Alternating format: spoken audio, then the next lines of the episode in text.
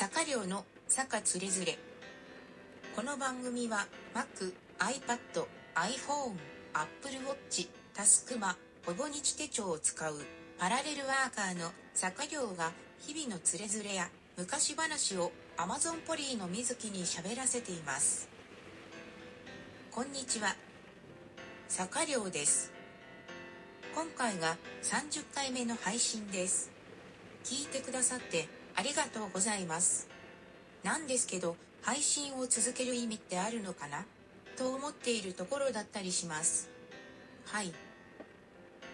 私は昨年からほぼ日5年手帳というのを書いてます。2ページ見開きが1日分でそこに5年分書けるんですよね。今年は書くたびに昨年書いたものを目にするわけです。でね先日大きく未来どころか明日にさえ希望がないって書き殴ってありました。そう昨年の今頃仕事がなくて収入が激減して大変だったんですよね。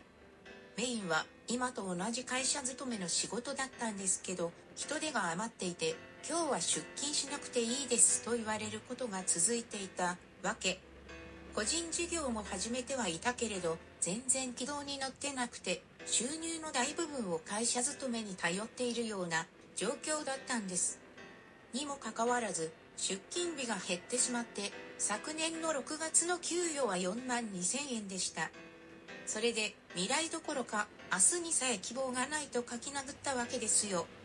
貯金を崩していくしかなかったんですけどこの状況がいつまで続くかわからなかったので個人事業の勉強会をやめたりスポーツジムを月額会員から利用した分だけ払うコースに変更してあえて利用しなかったり支出も減らしまくりました。ちなみにその翌月7月の給与は3万9000円とさらに減りましてね。多分絶望的になったと思うんですけど当時手帳に何を書いたのか怖くて見てません。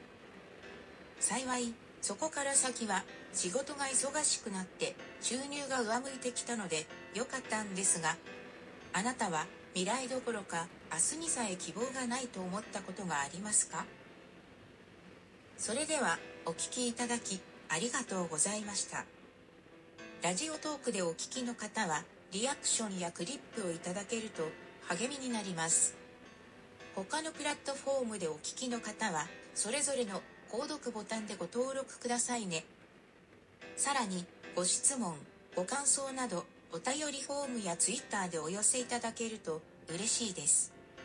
もし次回があればまたお耳にかかりましょう。